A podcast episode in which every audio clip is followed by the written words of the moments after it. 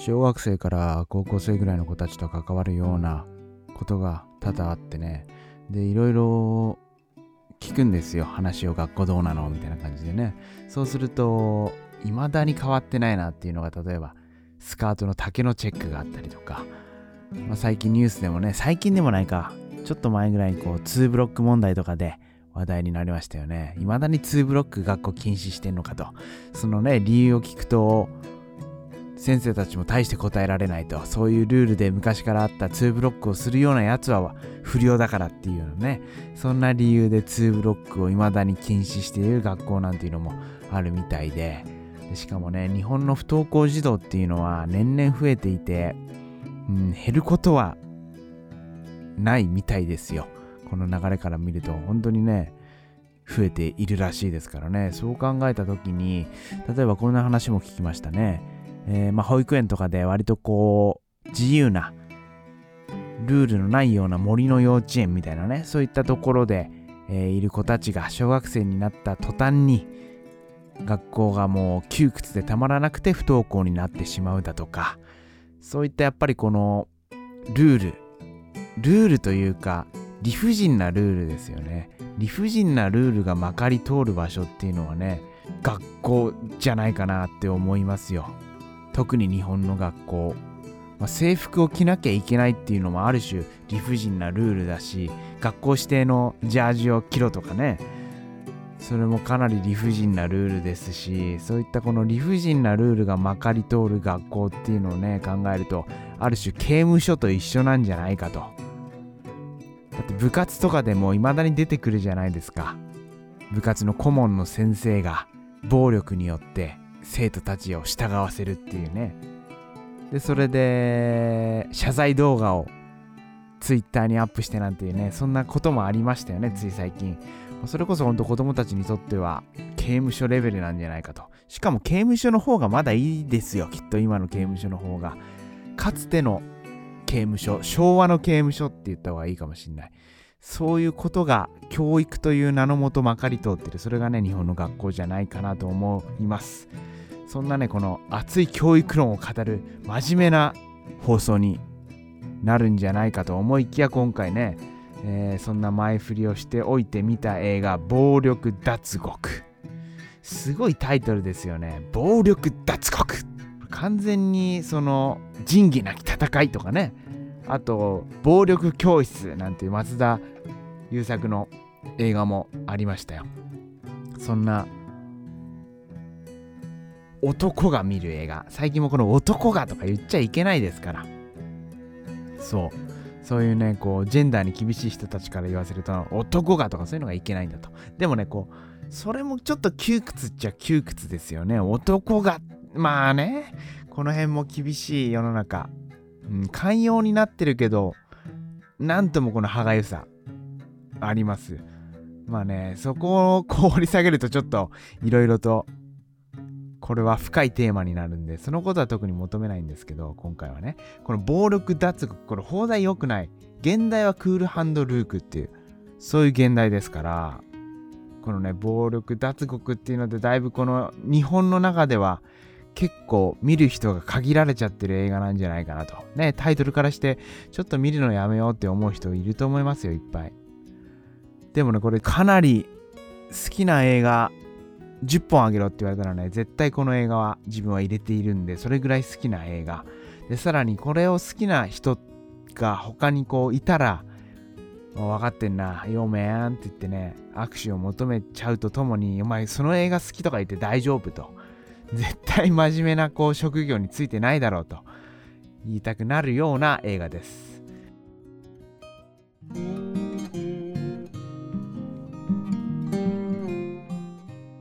これ、ポール・ニューマンが主演で、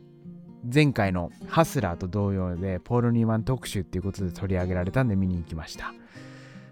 で、主人公のポール・ニューマンことルーク。このルークが、まあ、冒頭のシーンでパーキングメーターを破壊するっていうシーンから始まって、で、それで捕まって刑務所に入ってしまうと。で、刑務所に入って、で、最初のところの刑務所の所長かなんかかな？所長かなんかに、えお前たちはこうルールに従ってこの刑務所のルールの中に従って生きていけば簡単にここから出られる。みたいなねこと言われてねルークはねこう何言ってやがんだみたいな感じでね似合ってこう笑うんですよ。で、えー、まあ刑務所の中に入ると、まあ、刑務所ショーシャークとか結構見てる人が多いと思うんで、ショーシャークとかをイメージしてもらったらいいと思います。刑務所の中でも人間関係ってあるじゃないですか。先に言っておくとね、この暴力脱獄ってね、ショーシャークの元ネタですよ。おそらく。それぐらいこの、まあ、刑務所映画、脱獄映画とか結構好きで見ているんですけど、パピヨンだとか、第17捕虜収容所だとかね。えー、あと、大いなる幻影とかもそうなのか。あと、抵抗とか、ブレッソンの、そういう、まあいろいろあるんですけど、その刑務所映画の中でも、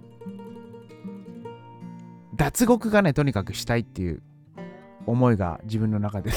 脱獄がしたいってどういうやつ、やつだって思うんですけど、脱獄ってなんか興味あるじゃないですか。ねこう、なんか見ちゃうんですよね。世界丸見えとかでも、あの、日本で、あの、網走刑務所で、何回も脱獄を成功した男とかね、そういう特集があると、こう、ワクワクして見ちゃうと。あれにもゴールデンカムイにも出てきますよね、確か。脱獄した男。まあ、そんな話はどうでもいいや。そんな話はどうでもよくて、その、ポール・ニューマンがまあとにかく主人公と。ポール・ニューマンことルークが主人公で、刑務所の中でこう人間関係がありますよねってことだ。で、刑務所の中の人間関係で、やっぱりこう、ボスみたいな存在がいるんですよ。それが、ジョージ・ケネディ演じるドラグラインっていうね。で、これがボスなんですよ。で、ポール・ニーマンは、まあそんなボスが言うことに対して、まあ特に従おうともせず、まあ、とにかくね、なんかニヤニヤしてるんですよ、ポール・ニーマン。何がボスだこの野郎みたいな感じでね、また言ってやがるぜこいつら、ボスに取り入ろうとしやがってとか、そういうことでね、まあニヤニヤしてて目をつけられちゃうんですよね。で、そのジョージ・ケネディに目をつけられたことによって、お前ちょっと生意気だからボコボコにしてやると。で、刑務所の中で、えー、こう正式に殴り合っていいっていう、そういう日があって、で、それはどういうことかというと、まあ、ボクシングですよね。スポーツの一環で殴り合っていいですよと。で、囚人たちでこう周りを囲み、ポール・ニューマン VS ジョージ・ケネディが繰り広げられると。でね、体もジョージ・ケネディの方が、まあ、一回りもでかくて、まあ、ほんとボコボコにされるんですよ、ポール・ニューマンは。で、ボコボコにされて倒れると。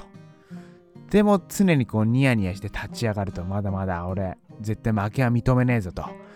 そういうことをどんどん繰り返していくうちに、周りの見てる囚人たちも、最初はね、いけいけみたいな感じで見てるんですけど、どんどん心配していくんですよ。お前もう立ち上がるなと。立ち上がったらまたボコボコにされるぞと。でも、ポール・ニーマンは、俺は負けは認めないみたいな感じでね、ニヤニヤしながらこう立ち上がり、立ち向かっていくんですよ。でも最終的にはね、猫パンチみたいな感じで力もないけど、こうどんどんジョージ・ケネディにこう立ち向かっていくと。で、ジョージ・ケネディの方ももう疲れてくるわけですよね。それで、もう疲れてきても分かった分かった、俺は負け認めるからっていうことでね、そういうところからこう友情が少しずつ芽生えていくと。で、今度はそのポーカーをするシーンがあって、ポーカーをするシーンで、ポール・ニューマンは、とにかく、どんどんこう、お金をかけていくんですよ。で、周りの人たちはどんどん降りていくと。ポール・ニューマンがそんな強気でかけるなら、すごい手を持ってんじゃないかってことで、どんどんこう、俺はもう降りるって言うんでね、周りの囚人たちは降りていくんですよ。で、最終的にまあ、ポール・ニューマンが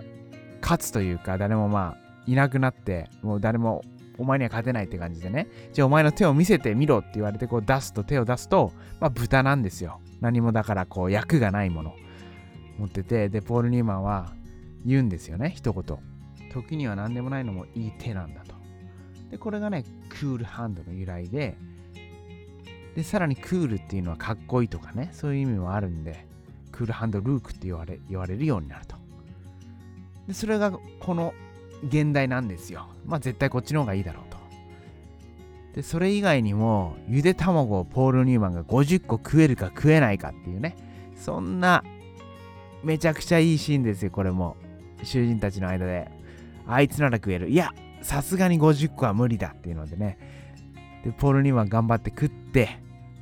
でさあどうなったかとか。であとやはりこう囚人と看守の関係ですよ。である時看守は道路の舗装をお前らやれと囚人たちにこう命令して。で、まあ、囚人たちはいやそんなの嫌だと思いながらも監視の命令なんでしかもめちゃくちゃ暑いと。で監視にとっては罰なんですよ。囚人にきつい労働をさせるっていうことは。できつい労働しこうねやらせてきつい労働をやらせてで囚人たちがどんどんこうまあ倒れていくとか、まあ、弱っていくっていうのを罰としてやらせていると。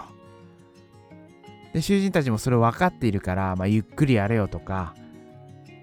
そういうようなアドバイスを仲間の中でしていくんですけどポール・ニューマンはいやみんなで団結してとっとと早く終わらそうぜって言って、まあ、どんどん盛り上げてであっという間に終わっちゃうんですよ。みんなでこう団結して早く終わらせるっていうことを念頭にやると。でそれに対して囚人はもうめちゃくちゃ盛り上がるんですよ。やった達成感がね。よっしゃやったぜっていうような。そんな達成感でこう盛り上がって囚人たちは和気あいあいとすると。でも監視にとっては罰ですからポール・ニューマン調子に乗り上がってっていうのね。そんな感情が看守たちの間でふつふつと湧き上がると。でさらにこうさっき言ったゆで卵の下りであったりとかポール・ニューマンがいることで囚人たちのこの周りのね感じもなんかすごいいい雰囲気なんですよ。ポール・ニューマンが打ち解ける前はなんかギズギズした感じで、まあ、ジョージ・ケネディがこう仕切って周りの目をみんなが気にしてみたいなねこういじめっ子がいるようなそのいじめっ子にビクビクするような雰囲気。でもポール・ニーマンが入ったことでそういったことがこうね和らいでもうすごい楽しそう。でも監視はねそれを全然よく思っていないと。であることがきっかけでポール・ニーマンは監視にこうまあ目をつけられて懲罰小屋っていうところにね入れられちゃうんですよ。でしかも入れられたっていうのが理不尽かなり理不尽なことが原因で入れられてでさらにもうさっき言った何でもないのもいい手なんだっていうねこの言葉が象徴するようにポール・ニーマン本当にもう何もなくなる状態になると。で何もなくなる状態になってそこから脱獄を繰り返すようになるんですよ。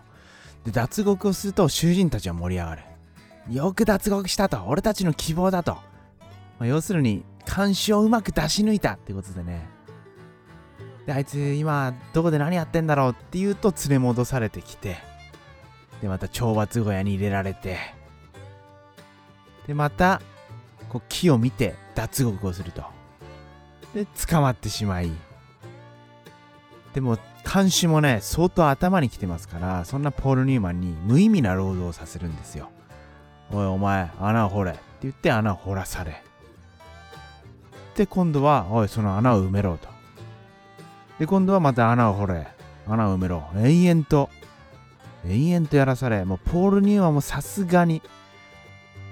俺が悪かった。っていうことでね。監視の、まあ、まさに犬のような感じになるんですよ。で監視が水持ってきてくれ。って言ったら水を取りに行ったりとか。でも仲間の囚人たちは俺たちのポール・ニューマンが監視にあんな戦ってきたポール・ニューマンがそっちの監視側に行ってしまったと。すごいショックを受けると。でもポール・ニューマンはまた脱獄をするんですよ。で今度はその脱獄の時にジョージ・ケネディと一緒に脱獄をしてでジョージ・ケネディにこんな風に言われるんですよ。お前となら革命を起こせると。こんな無茶苦茶なルールそんなものをお前となら一緒に打ち破っていくことができる。一緒に戦っていこうと。熱く語られるんですよ。でもポール・ニーマンはねいや俺そういうことに興味ないからと。でこの映画調べればもうすぐ出てくると思うんですけどキリストの要素キリスト教の要素をふんだんに入れていると。で卵を食べたシーンでこう十字架にこう吊るされるキリストのようだとかね。あと一番最後のシーンで十字架的なことが出てきたりとか。そういったことでねキリストをモチーフに作られた映画なんて言われていてでまさにキリストなんですよ。ポール・ニーマンがね、まあ、理不尽に耐えて耐えてそしてその理不尽の中にいる囚人たちの希望を与えていくと。で囚人たちはそのポール・ニーマンをどんどん語っていくと。あいつすげえな。あいつやっぱすげえなっていう感じでね。語っていって最終的にまあ神になるっていうかね。でもポール・ニーマン自身は神なんていないんだと。神様がいるなら俺にこの雷を落としてくれとかねそういうシーンもあったりしてポール・ニーマンは別に神になんてなりたくないとでも一方で神として崇めるそしてどんどんどんどんそっちの神として崇められた方が尾ひれはひれついてまあ、いろんな方向でキリスト教とかをこう分派していく。まあ、そこまではね、別に描かれないんですけど、そのキリストの成り立ちとかね、そういったことも、まあ、いろいろと深い深いテーマがある映画だななんて思います。でね、最後のシーンで、このシーンも良かったですね。ジョージ・ケネディが、あいつはいつも笑ってたと。どんな辛い状況でも笑ってたと。笑って耐えて、そして戦っていたっていう。そのポール・ニーマンが笑ってるシーンで、えー、終わるんですよね。それもすごい印象的で、